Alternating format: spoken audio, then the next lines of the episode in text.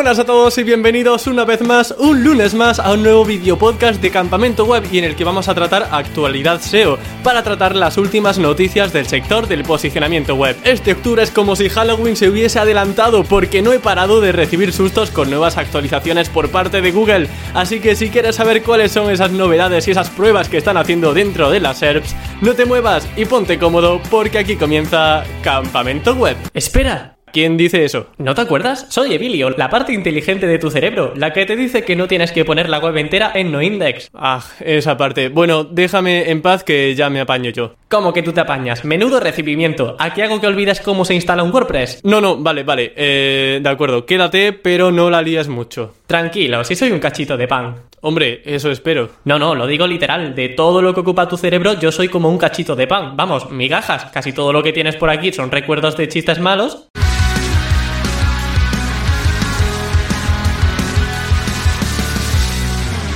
La primera noticia importante involucra a MAM. MAM es el sucesor de BERT, una inteligencia artificial que prometía avances increíbles en el modo de interpretar las búsquedas en Google. Es más, de hecho ya nos han mostrado qué va a pasar en un futuro en Google. ¡Que todos los SEOs van a morir! Sí, bueno, pero Aparte, en el reciente evento de Google llamado Search On, Google desveló una nueva funcionalidad que va a aparecer en las SERPs y que tenía a MAM como base. Se trata de una nueva pestaña o de un nuevo módulo que aparecerá en los resultados de búsqueda que se llama Things to Know o cosas que debes saber. Consiste en lo siguiente y es que cuando tú realices una consulta, aparte de toda la información que ya aparece en Google, te van a salir unos desplegables nuevos con más información, con más temas que te podrían interesar al respecto. Por ejemplo, si buscas pintura acrílica en Google, el buscador puede detectar gracias a MAM que hay más de 350 temas relacionados con la pintura acrílica. Y como digo, te puede mostrar un desplegable con información relacionada como por ejemplo una web que hable sobre el paso a paso, otra web donde se abre de los tipos de pintura acrílica, otro desplegable con la mejor web que hable sobre qué consejos debes seguir. Bueno, pues al final vas a tener un desplegable donde cada mini tema va a tener una mejor solución con una web que dará una respuesta clara sobre ello. A nivel visual, todo es en la misma SERP, es como si fuese el desplegable de preguntas frecuentes de los usuarios. No exactamente el mismo estilo visual, pero sí que algo bastante similar. Asimismo, dentro de los resultados de búsqueda de Google también van a aparecer palabras clave relacionadas. Lo típico de los usuarios también buscaron y te aparecen una serie de sugerencias, pues van a seguir haciéndolo, pero de una forma más llamativa. Y de hecho las sugerencias ya no tienen que aparecer al final de Google, sino que te lo pueden poner en mitad y con imágenes de vista previa, por ejemplo. El objetivo al final es que sigamos navegando más y más por Google, que partamos de una palabra clave, pero que de repente nos digan eh, que una web habla de los consejos, que otra web habla del paso a paso, que otra web habla de los tipos, que hay una consulta que también te podría interesar que es pintura acrílica eh, anglosajona, yo que sé, qué tontería más grande, ¿no? Pero básicamente que hay consultas relacionadas eh, interesantes que te podrían interesar. Y esto se va a convertir un poco como en YouTube, que empezamos viendo una crítica a una serie, por ejemplo, vemos luego vídeos de una ballena y luego vemos vídeos de gatitos y luego vemos gameplays de cualquier videojuego. Ahí se genera un bucle, una cadena de reproducciones que es increíble. Pues en Google normalmente esto no pasaba. Nosotros hacíamos la consulta, veíamos la web y se acabó. Yo creo que con esto Google quiere meternos un poco el gusanillo y decir, mira, has empezado con esta consulta, pero mira qué cosa tan interesante tengo también por aquí que está relacionado con esto. Y así que la retención sea mucho mayor dentro de Google. Porque claro, cuanto más tiempo pasemos dentro de Google, más anuncios podremos ver y más rentables seremos para Google. Así que vamos, para mí, bajo mi opinión, esto es retención pura y dura. Vamos ahora a un tema más que curioso. No sé si conocéis Google Opinion Rewards, pero es una aplicación donde puedes ganar dinero a cambio de responder encuestas rápidas. Sí, sí, ganar dinero por responder encuestas. ¿Quieres volverte millonario? Sí. ¿Y quieres que te paguen cada mes de forma puntual sin estar detrás de nadie? Sí. ¿Y quieres que el mínimo a cobrar sean 100 euros al día? Sí, por favor. Pues búscate un trabajo de verdad, hombre.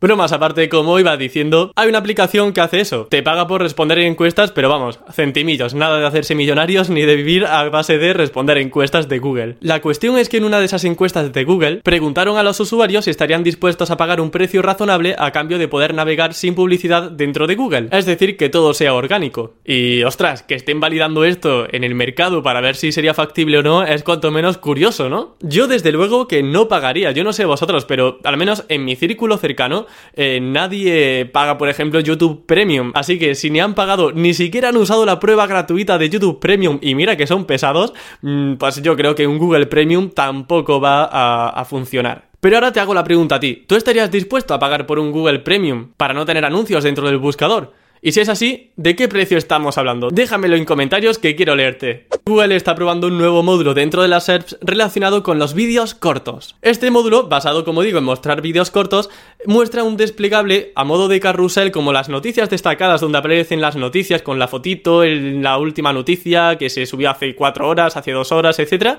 Un poco similar a Discover entre comillas, pues lo mismo pero con vídeos cortos de apenas un minuto. Claro, así en un primer momento podemos pensar, bueno, pues va a poner YouTube Shorts y ya está, los vídeos cortos de YouTube y fin. Pero no, los tests que se han visto, las pruebas que se han visto dentro de Google, también incluyen vídeos de Facebook y de TikTok. Esto daría por primera vez una visibilidad notable a TikTok dentro de Google, que aunque ha tenido un crecimiento exponencial dentro de la tienda de aplicaciones, no ha tenido nunca una visibilidad notable dentro del propio buscador de Google, ya que como digo, casi todo el contenido audiovisual que se muestra en Google es de YouTube. Como no, Google barriendo para su casa. Si este módulo se introduce finalmente de forma oficial dentro de las SERPs de Google, estaríamos hablando de un modo bastante novedoso de consumir Google, porque nosotros siempre visitamos eh, webs, visitamos YouTube, pero estamos hablando de que a lo mejor nos redirige a la aplicación de TikTok.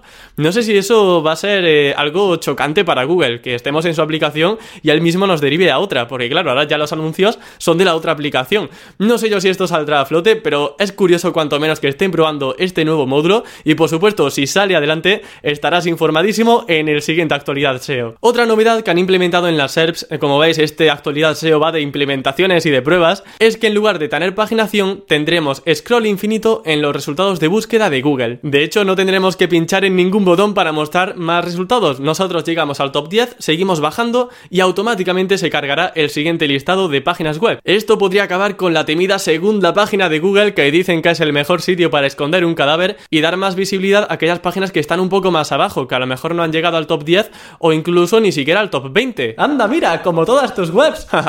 Qué gracioso. Aunque lo siguiente que os voy a contar no es una noticia de actualidad, sí que es un dato bastante interesante confirmado por Google y que quería traeroslo a la actualidad SEO de este mes. Y es que Martin Split de Google ha hablado sobre de que el buscador trata como contenido pobre al contenido off topic, es decir, del contenido que se desvía un poco del tema principal. Cito textualmente de Martin: Si tienes contenido que no está relacionado con el tema principal del resto de la web, probablemente no le daremos tanta importancia como piensas. Seguiremos usando esa información para seguir los enlaces, rastrear nuevos contenidos o conocer la estructura de tu sitio, al fin y al cabo.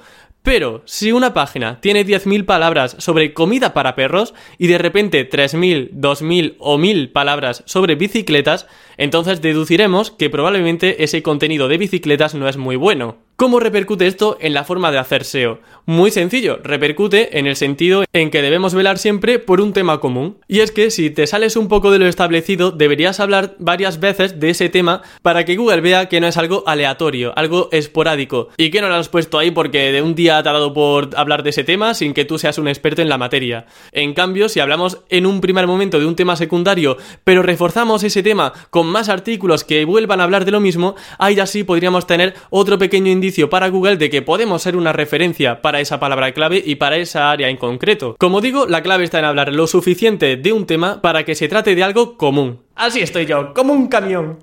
Voy a hacer como que no he escuchado nada. Y finalizamos con las herramientas gratuitas del mes, que una vez más serán dos. En primer lugar tenemos un banco de imágenes vectoriales gratuitas, que además incluyen licencia tanto personal como comercial para usar en cualquiera de nuestros proyectos. El proyecto se llama Pixel True y tenéis imágenes vectoriales de casi todo tipo, así que os servirá para tener un poco ese diseño visual bien definido y sobre todo sin tener que pasar por caja. Y en segundo lugar quería presentaros una plataforma online donde se suben logos y banners de podcast y os pueden servir como inspiración para banners de vuestras páginas web, para vuestros canales de YouTube, para vuestro podcast si vais a emprender uno. En definitiva, vais a tener un poco un popurrí de logos, de banners, para sacar un poco de inspiración visual al respecto. Y pues nada, ya hemos llegado al final. Me parece sorprendente que haya grabado una actualidad SEO sin hablar de ningún update, de ninguna actualización de Google importante, porque sí, a ver, siempre hay actualizaciones, pero no hay ninguna con un nombre establecido que hayan dicho desde Twitter, así que menos mal.